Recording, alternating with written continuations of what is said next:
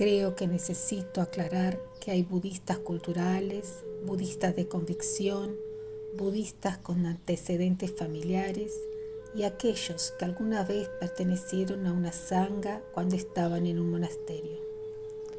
Sin embargo, si no practica en grupo, no es budista en el concepto de refugio, que es más exigente. Incluso si no nos gusta, es exactamente por eso que necesitamos estar con un grupo. Hay dos imágenes fuertes para esto. El arroz se machaca junto con otros para perder la cáscara. Es la fricción la que hace esto. En Soto Zen, el símbolo del monje es una hoja de pino, porque los pinos crecen derecho si están junto con otros. Entonces, con esto se pueden hacer mástiles de barcos rectos y derechos, y los pinos que crecen aislados se vuelven torcidos.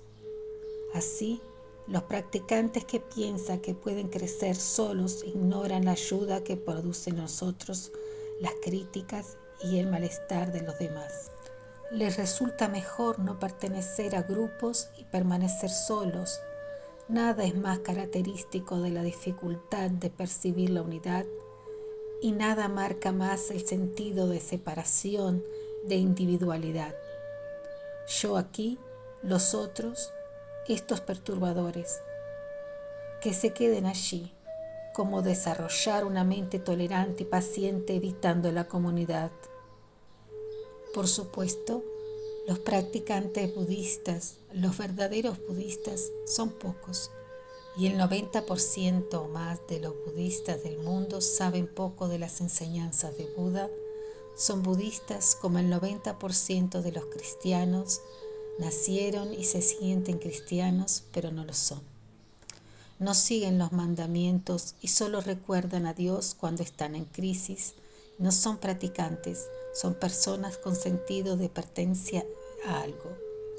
Es interesante notar que originalmente solo los que entraban en la sangha eran discípulos de Buda. Los demás eran simpatizantes. El movimiento Mahayana amplió esto. A los simpatizantes los podemos llamar budistas, pero solo pertenecen a la sangha aquellos que se refugian en ella. Estos sí son practicantes budistas. Así que repito que Buda tenía serias razones para hacer que sus monjes vivieran en comunidad y hay una gran razón por la cual las tres joyas son el Buda, el Dharma y la Sangha, y el refugio se recita en todas las ceremonias. Si quitamos una de estas tres cosas, podemos tener un budista, pero no un practicante budista siguiendo el modelo de Buda. Incluso podemos obtener una persona iluminada mediante la práctica solitaria pero le falta una acción muy valorosa en el Zen, la actitud compasiva que entiende que ayuda a los demás con su presencia y afrontar los problemas de estar en comunidad es la gran prueba de la verdadera existencia de la práctica. Se dice que un monje practicó solo durante años en una montaña, se encontró iluminado y bajó a una ciudad en la plaza del mercado aquellos seres soñadores a quienes miraba con superioridad. De repente, en medio de la multitud, un hombre le pisó el pie con un sueco de madera. El monje se sintió abrumado por el dolor y la ira y empujó al hombre con odio. En este momento se dio cuenta de que su práctica budista solo era suficiente en la soledad de las montañas. Gensho Roshi